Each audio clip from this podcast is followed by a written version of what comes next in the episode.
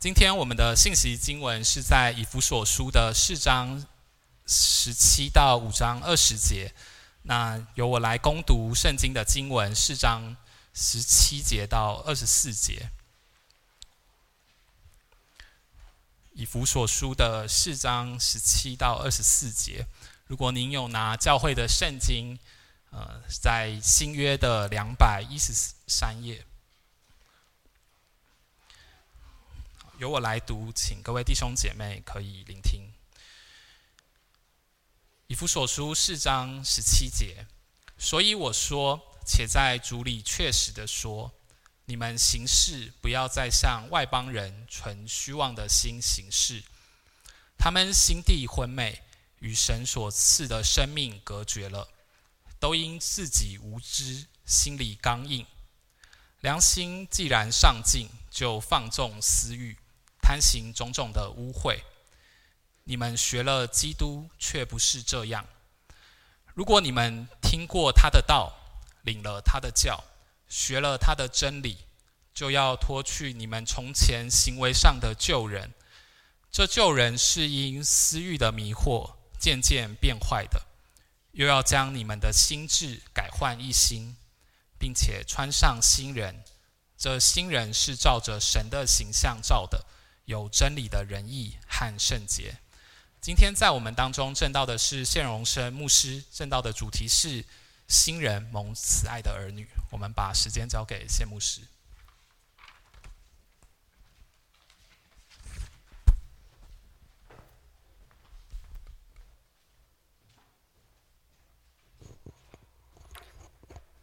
弟兄姐妹早安。呃，很高兴今天。在我们当中一起崇拜的有远东福音会香港的卢牧师，还有师母，他们在我们当中，我们可以请他们站立一下，大家认识一下。好，呃，讲到远东福音会，我就想到我在一九九零年前后，我回安徽的老家去探亲。那个时候，安徽的老家还是非常落后的农村，啊、几乎没有电视。那我们回去就是带所谓的家电产品回去。在我们老家那个村子里面，大概只有十几户人家，有两排房子。然后前面一排房子的一户人家，啊、知道我们回来探亲，就跑来找我们，因为他们也知道我们是信耶稣的。有一个弟兄就跟我说啊，他说这个某某某，他说我信耶稣了。我说哦，我说你在这个地方你怎么听到福音，怎么信耶稣的呢？他说我听良友电台。各位，你想在九零年代的那个时候，那个资讯的传播其实非常的封闭。在大陆很多的弟兄姐妹，他们没有办法透过其他的方式来领受福音的信息，却借着良友电台这么多年多年的福音广播，使许多的人他们听到福音，以致他们就决志信靠耶稣，跟随神。后来我每次回安徽的老家，我都会带短波收音机回去送给他们。就是让他们在那个时代可以透过短波的这个收音机，能够听到良友电台的广播。所以神使用远东福音会，确实在许多的地方为主得着他的百姓。所以我们为此也感谢神。今天我们要延续上一个礼拜以弗所书的信息。上一周沈牧师在我们当中分享的是。以教会观，以教会为主体，以弗所书的一些教导。今天我们要延续从第四章一直到五章的二十一节。呃，我们读经文，你就可以发现，其实保罗已经从教会群体的论述，转而对于每一个个别弟兄姐妹的教导。当然，我们每一个人也在这个群体的身体当中。保罗在这里很清楚的告诉我们，一个重生得救的新人，不是过去那个旧人，是新人，这个新人是照着神的形象新造的，新，所以这个新人的心智也必须要改换一新，有真理的仁义和圣洁。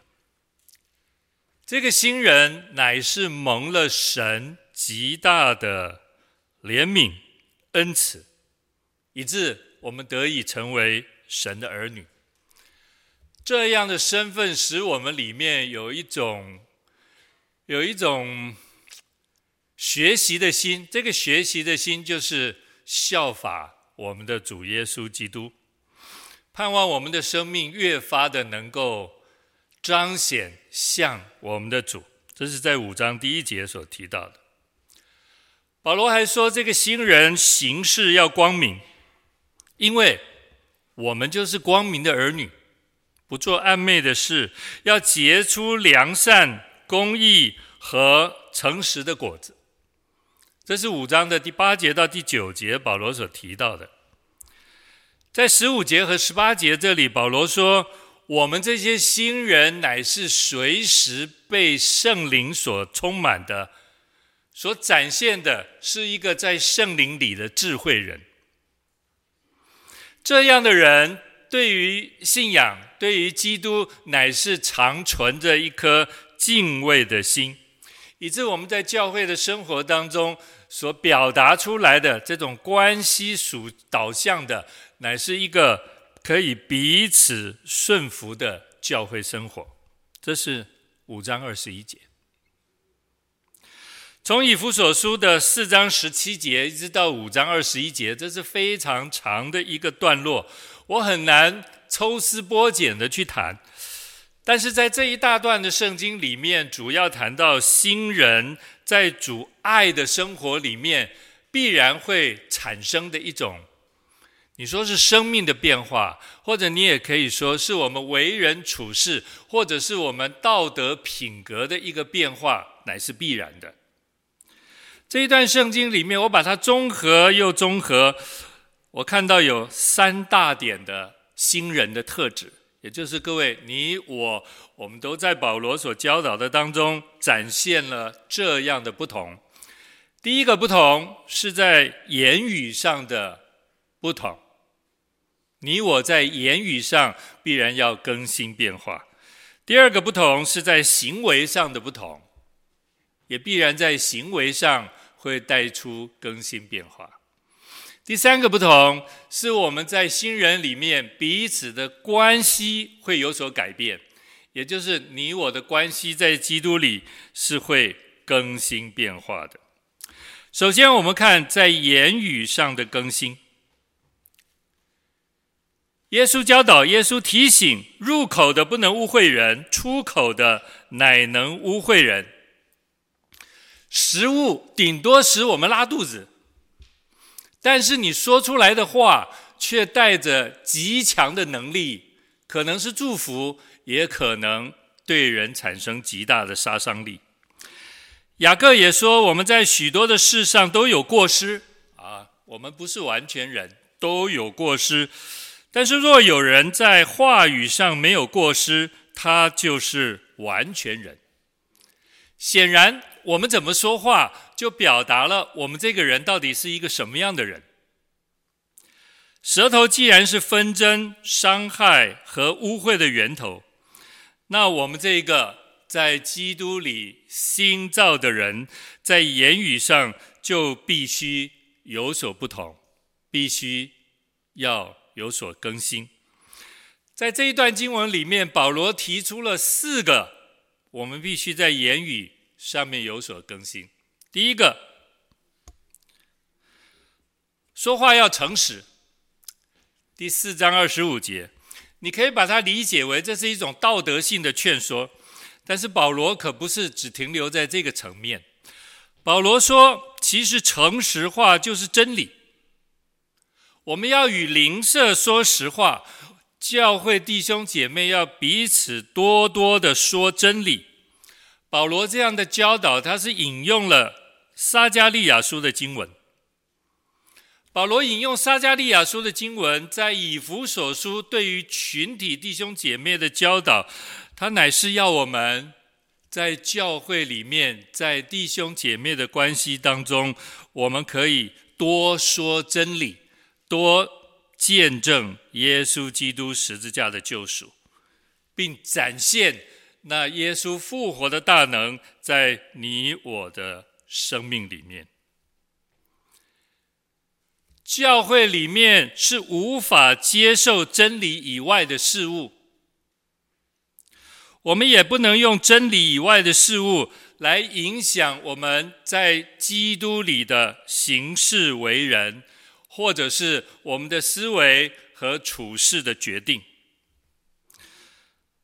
保罗说：“其实旧人就是我们过去的那个属老老我的那一个人。”平常我们在思维、在言语上所展现的，总是自我中心，总是夸大，总是骄傲，甚或我们总是在话语上会带着伤害或者带着欺哄的言辞。保罗说，这一切的言语的模式，我们都需要弃绝。第二，在四章二十九节，保罗说，我们说话要。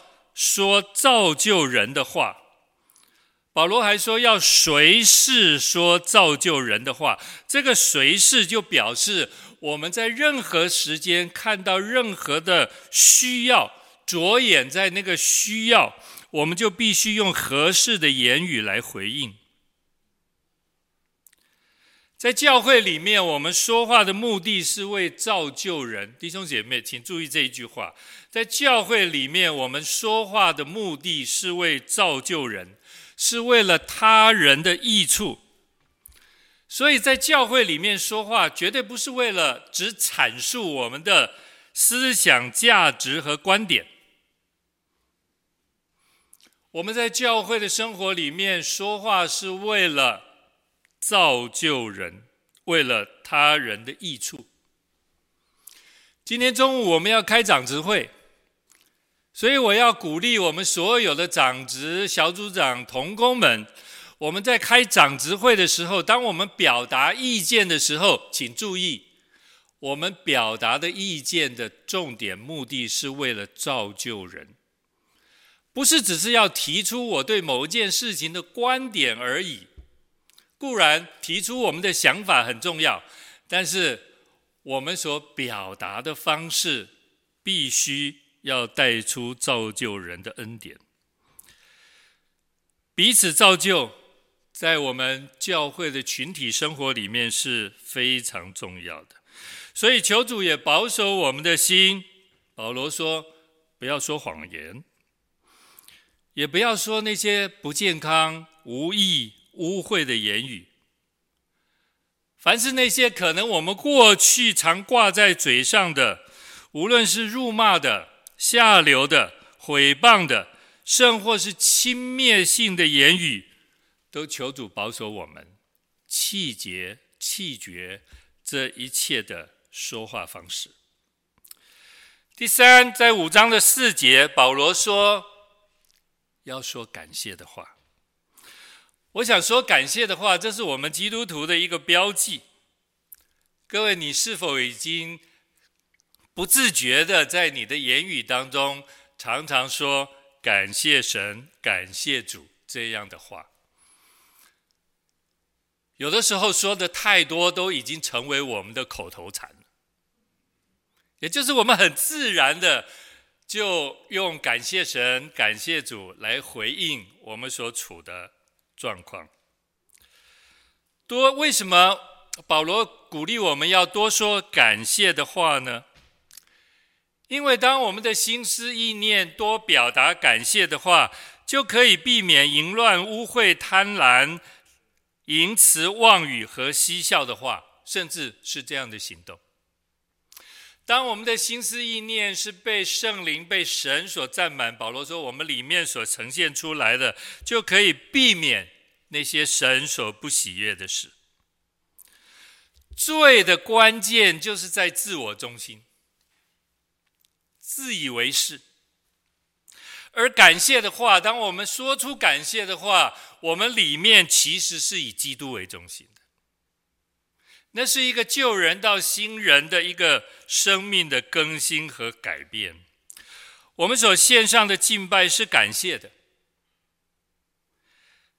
我们所献上的敬拜是颂赞的，是归荣耀给神的。我们所领受的救恩，也是以喜乐和感恩的心，在我们里面，也活出那个新人的样式。所以保罗第三个鼓励我们要在言语当中常说感谢的话。当然，首要的是我们对上帝的感恩，次要的是我们对同工彼此、弟兄姐妹彼此之间，我们也表达感谢的话。第四，保罗说我们在言语上要有所改变，在第五章的十九节，保罗说要多说赞美的话。基督徒的生活就是充满了歌唱，充满了感谢，也充满了顺服。在圣灵的感动底下，我们透过诗歌，圣经说你要用诗章、颂词、灵歌彼此对说，口唱心和的赞美神。这所有的形容，都是让我们透过我们的心诗、歌声、音乐，向我们的上帝献上赞美。我们用音乐。歌唱，彼此对说，弟兄姐妹，这是教会敬拜最重要的意义，因为我们每一个人都可以借着音乐、借着歌声、借着歌词彼此对说。我们是众人一同的颂赞，心灵合一的歌唱赞美。这样的敬拜是个人敬拜绝对无法做到的。个人敬拜可以到达一个层次，但是教会群体的敬拜绝对不是你个人在家里面你可以达到那样的敬拜恩典。上帝创造音乐，音乐最高的用途不是娱乐。是赞美上帝。音乐最高的用途是赞美上帝。音乐是帮助我们唱出上帝的真理，是唱出神的慈爱和基督荣耀的十字架。音乐不是单为了娱乐，而是颂赞上帝。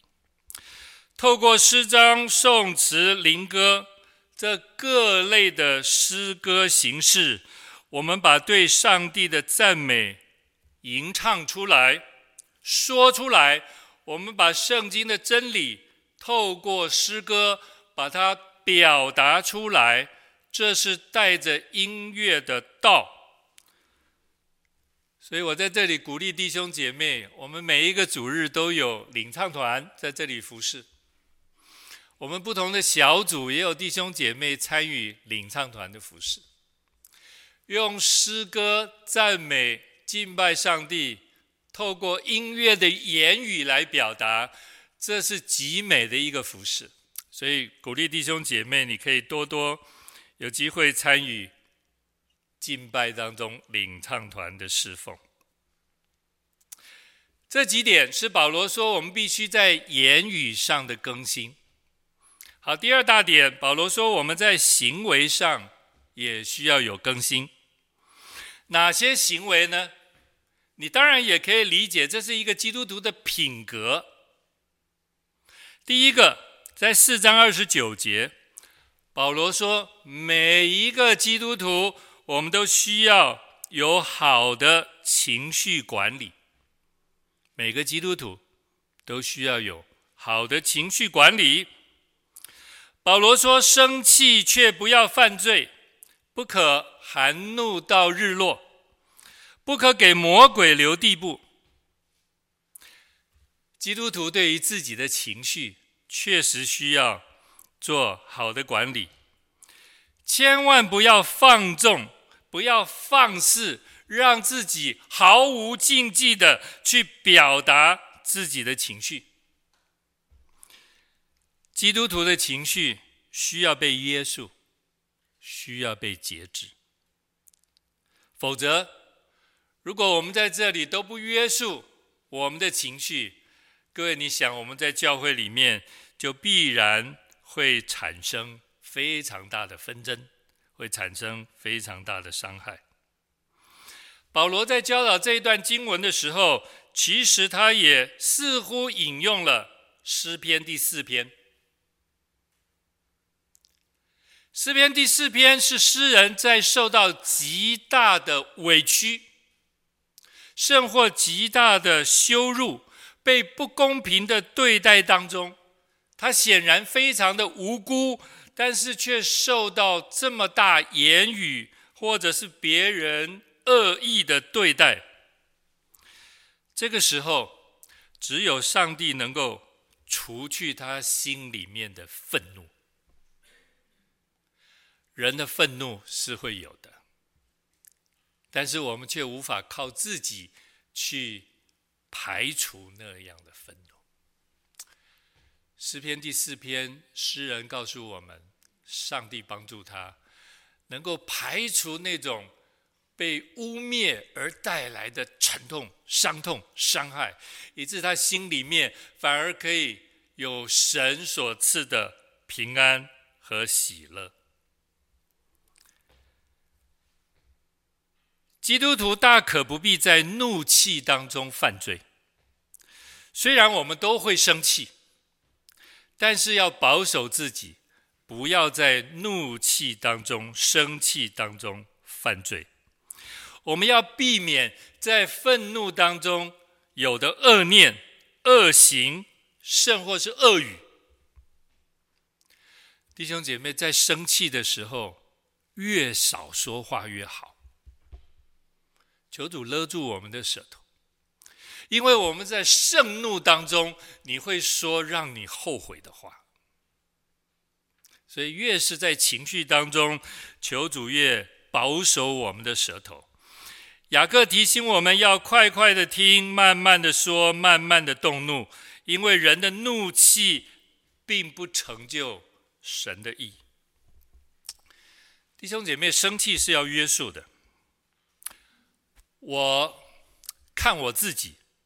我是一个情绪愤怒非常少的人，我不是在标榜自己，我是一个在情绪上不愿意表达愤怒的人，我也不喜欢是用这样的情绪来面对人或者是处理事情。啊，你说夫妻之间会不会有的时候有一些张力？会的。最智慧的人就是选择不要讲话，不要讲话，大事化小，小事化无。各位千万不要逞一时口舌之快，不需要。我们不需要在情绪当中或者言语当中再带来或造成不必要的伤害，生气需要被约束。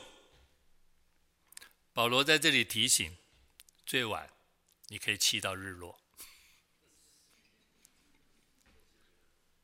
你从早上六点气到日落也是很长啊。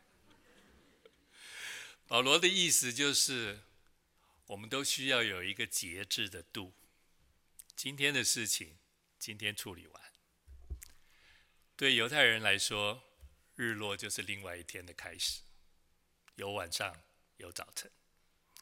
你不需要把今天的情绪带到第二天去，或者你不需要把今天的情绪带进晚上你的睡眠当中，不需要。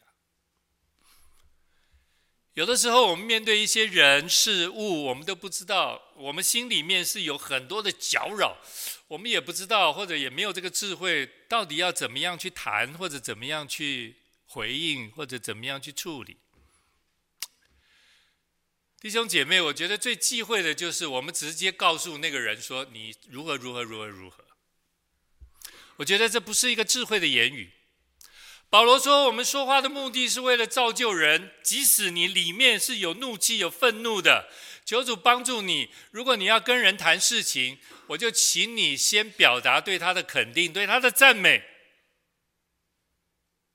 然后才把你心里面对他的一些想法和看法，很委婉的告诉他。弟兄姐妹，这样是可以造就人的。如果今天我们只是要解决一件问题，我跟某一个人直接表达你如何如何如何如何，各位，这一点都不造就人，也解决不了问题，不造就人。你知道，当对方还没有预备好心情，当对方听到你这么直白的向他表达他的不是，十个人大概有十九个半很难接受你的建议或表达。所以，既然我们表达的目的是要造就人，那就求上帝给我们智慧，在我们表达的过程当中，有一些。上帝给我们的恩典，不要给魔鬼留地步，也就是如果我们让情绪在我们里面不断的发酵，那就是给魔鬼留地步。如果我们的情绪没有及时的去面对或者处理它，各位，那个情绪其实就会越来越臭，那个情绪会越来越臭。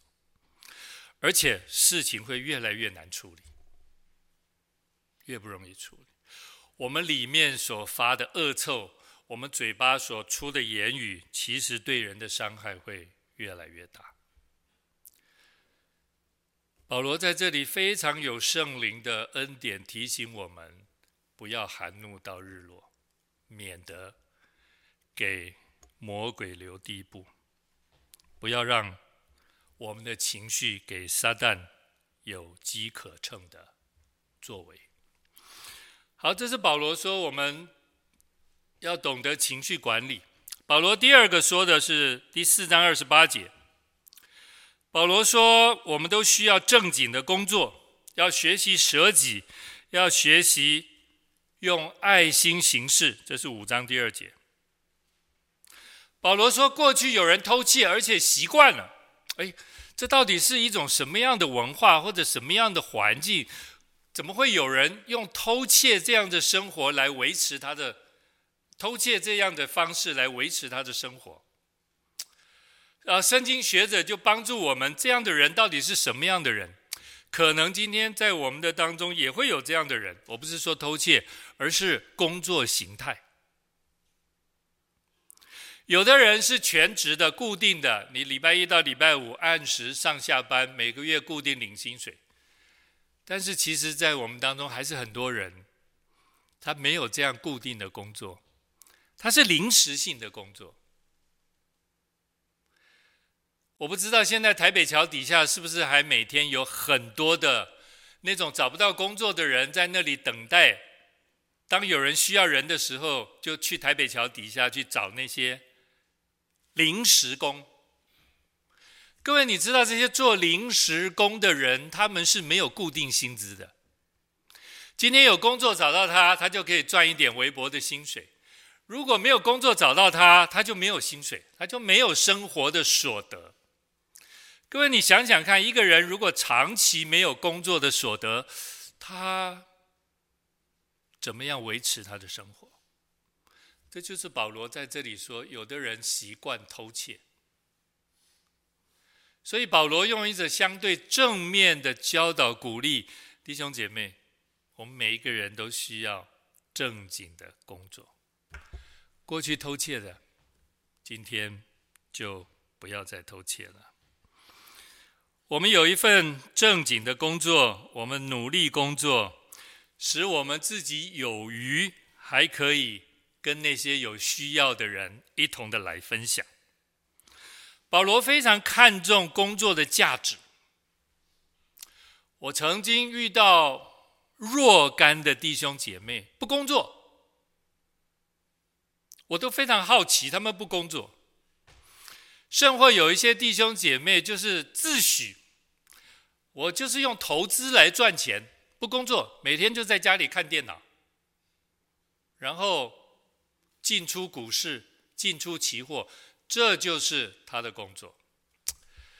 可是对我来说，这好像不是我们一般人的所谓正常的工作。我不能说这不是正经工作哈。但是弟兄姐妹，我还是鼓励我们能够有一份比较常态性的工作，而不是只守在电脑或者守在电视前面看今天的股市，适时的进出去赚取那个股市上面的利差。保罗非常肯定工作，你看保罗自己就是一个殷勤工作的人。他有两个目的，他的工作是不为了给教会带来额外的负担，他不需要教会支持，他靠自己工作赚钱。第二个是保罗用自己的工作来支持自己宣教的侍奉，当然有的教会也会为他奉献，但是我们知道保罗最主要的。他的生活是靠自己工作。当然，保罗教导我们：今天我们若为福音工作，就得以靠福音养生。如果今天一个传道人又要为自己的工作谋生、赚取薪水，然后又要在教会服侍，我想这个一定会超过他的能力。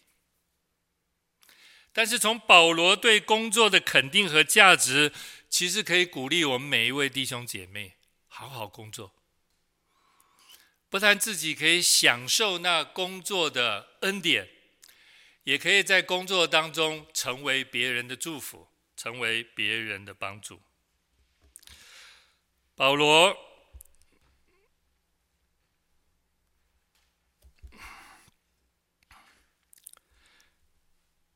保罗继续教导我们要。效法耶稣基督的舍己，因为这是我们生活的态度。效法神最大的恩典，就是显出我们对人的恩慈和饶恕。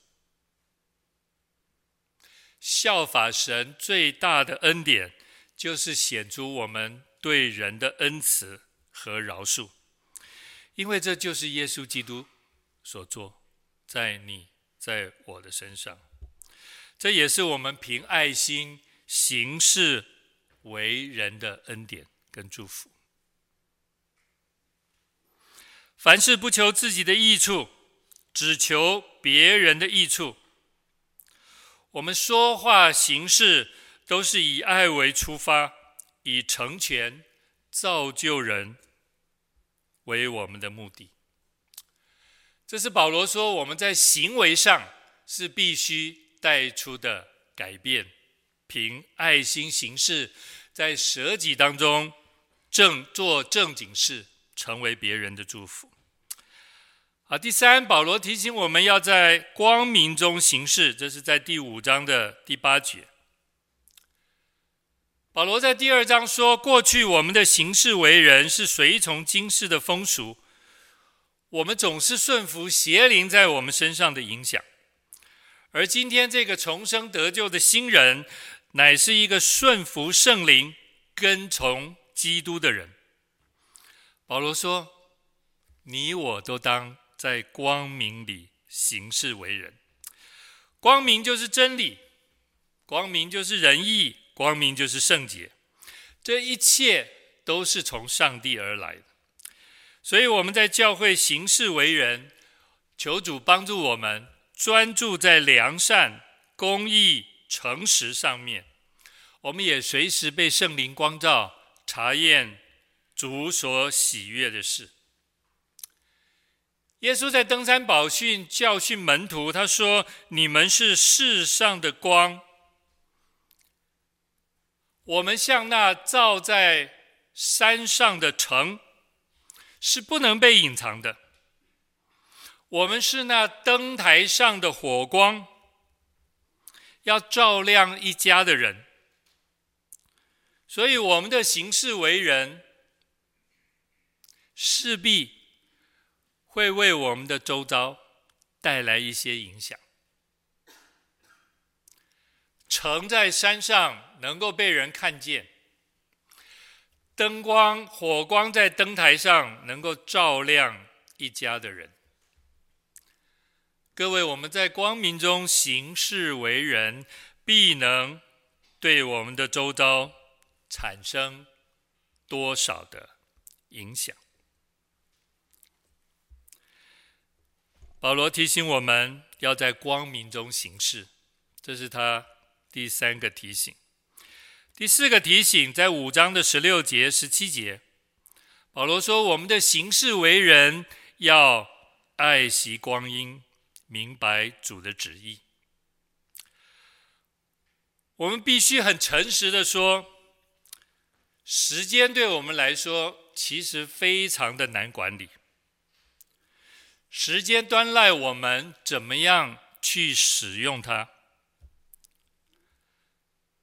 保罗说，智慧人对时间抱持的是一种积极的态度，因为我们今天处在末后的世代，耶稣很快要来，我们所余的时间光阴是非常非常有限的，所以我们自然要努力。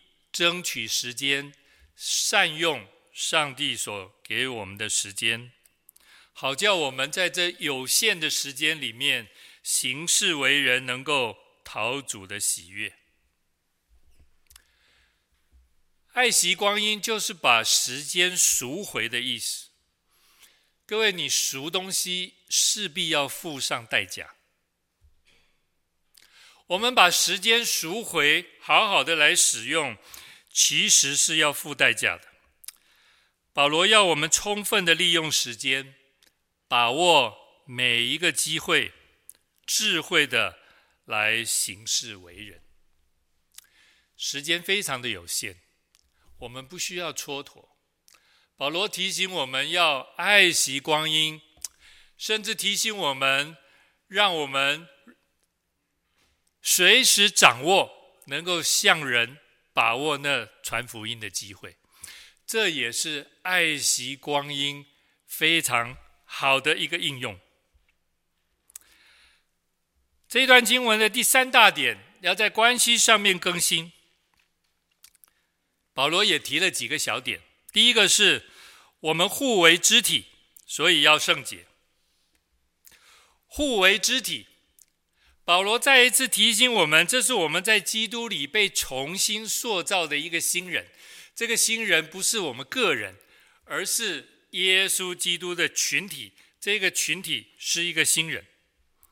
所以，在这个新人里面，我们说真话、说真理、说福音，用爱心说诚实话，彼此圣洁，所带出的是教会渐渐的。增长，在这个互为肢体的新人里面，我们说真理，我们说福音，我们用爱心说诚实话，彼此圣洁，能够让教会渐渐的增长。用爱心说诚实话，这是常常弟兄姐妹在操练和学习的。生活我也知道，有一些弟兄姐妹可能误解了保罗所说的这一段话。爱心说诚实话，是要在爱里说真理，和在爱里说福音。我们常常以为爱心说诚实话，乃是因着我的爱心而向对方表达，我们指出人的错误和人的缺失。这就是诚实话。各位，如果我们这样理解，那我们就必须要谨慎。我们说话是为了造就人，但是保罗说，爱心说诚实话，乃是因为我爱你，所以我要告诉你真理，我要告诉你耶稣基督福音大能的十字架。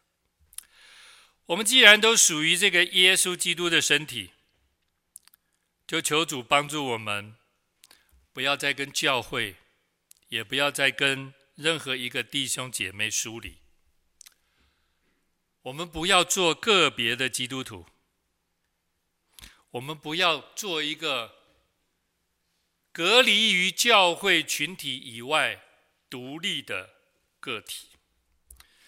保罗说：“我们是彼此相属的，我们是在基督里彼此连结的，我们是在基督里相互合一的。”我们不单自己不要这样去做，我们也不要剥夺了弟兄姐妹在这一个真理上面的认知和行动。不要剥夺了弟兄姐妹在这一个真理上的认知和行动。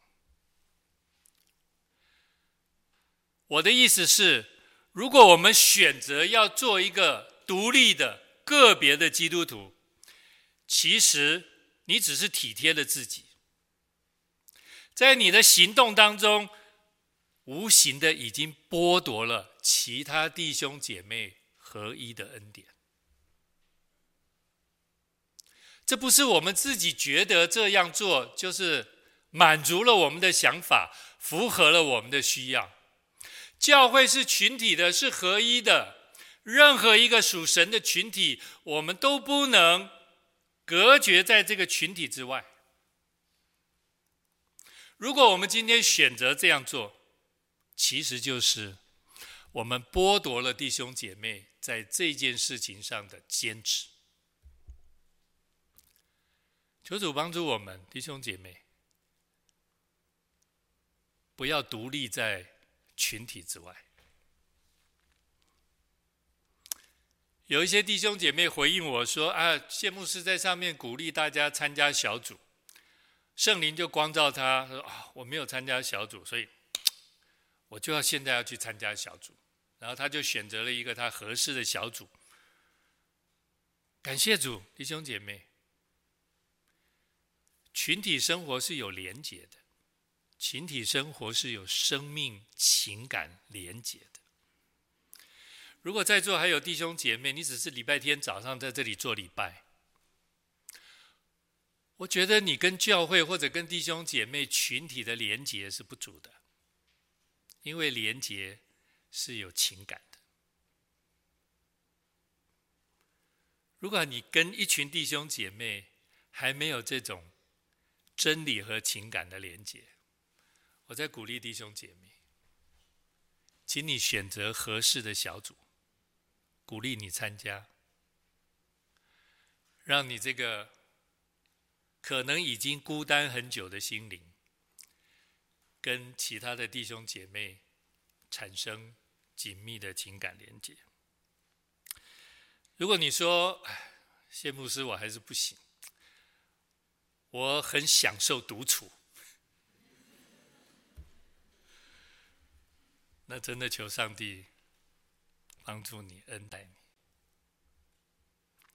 独处是必要的，但是我们不能一直独处下去。第二，在关系的更新上，第二，我们必须要在人的需要上展现我们的帮助。保罗，我刚刚说，保罗鼓励我们要做正经的工作，要亲手做工。保罗保罗说：“你要付上你的劳力，亲手做工。亲手做工的目的，当然也是满足我们的需要。但是保罗提出了，除了满足我们个人的需要以外，做工的目的也是去成为别人的帮助，在别人的需要上，成为别人的祝福。”保罗说：“亲手劳力的工作。”我们可以理解为是职场上面的工作，但是这一个这一句话一点都不否认我们今天委身在教会或者参与在教会里面的任何侍奉。所谓的正经事，就是你做这件事情能够带出美善的结果。你做这件事能够带出美善的结果，是对人有益处的。不是只有对自己有益处，我做这做这件事情是能够对人有益处。既然我们都是神的工作，既然我们都是在基督里新造的人，既然这是神最大的善行，在我们的身上成为美善的恩典，那我们自己就要努力的工作，因为努力工作也是一种善行。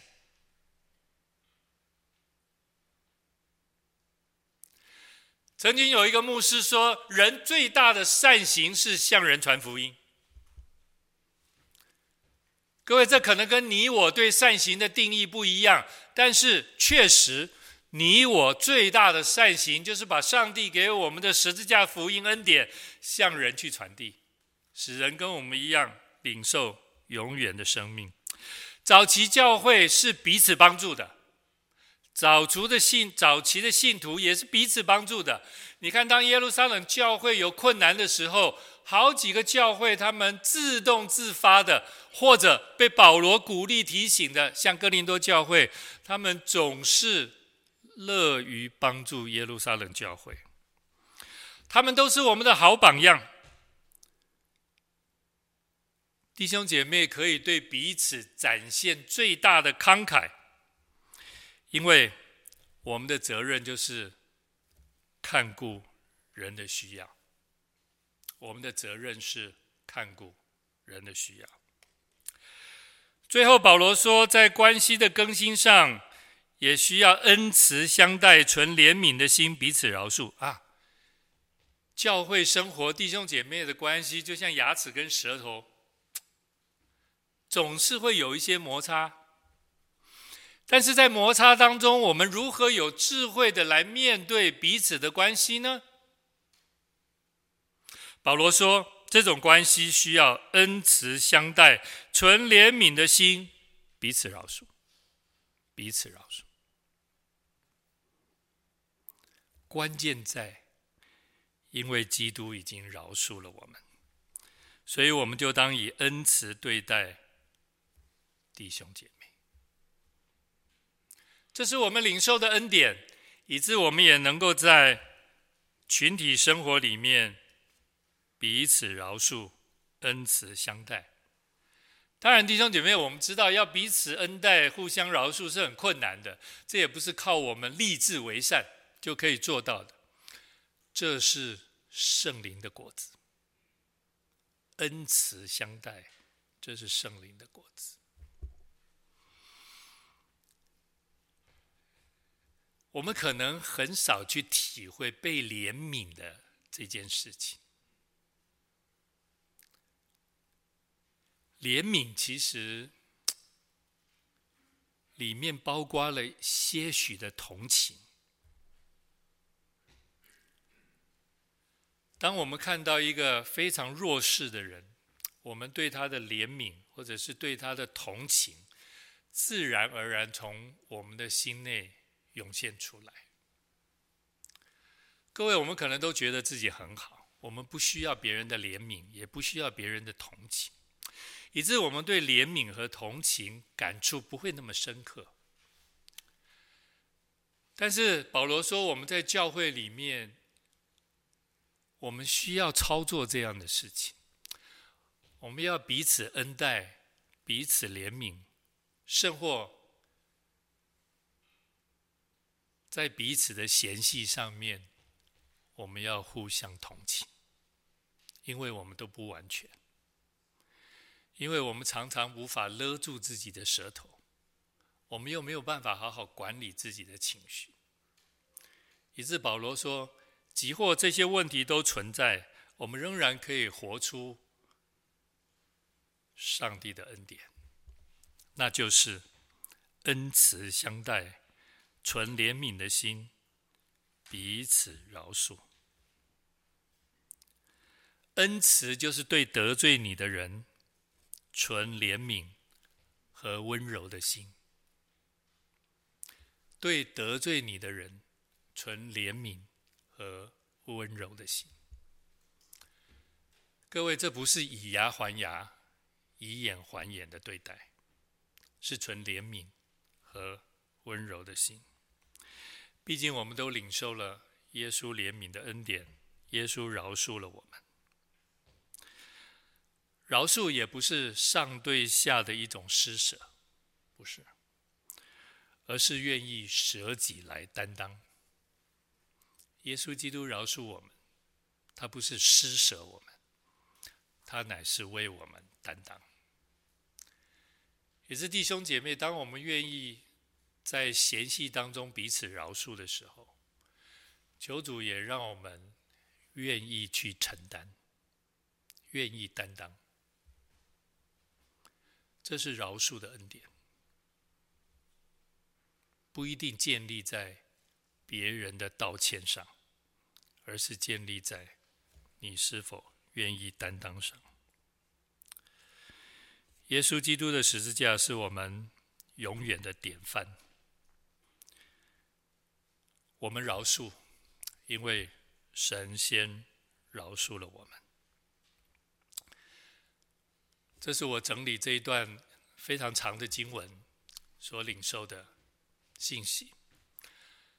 一个新人需要在言语上更新，需要在行为上更新，更需要在群体的关系上更新。愿上帝恩待我们东福信友堂，是一个全然更新的教会。我们一起祷告。亲爱的主，这是你的教会，是你用舍身流血、用十字架重价所买赎的。因为你的怜悯和饶恕，也使得教会得以一天新似一天。感谢主与教会同在。使教会能够一天一天的显出你的荣耀，也显出得胜，也显出你复活的大能。我们祷告，奉耶稣基督的圣名，阿门。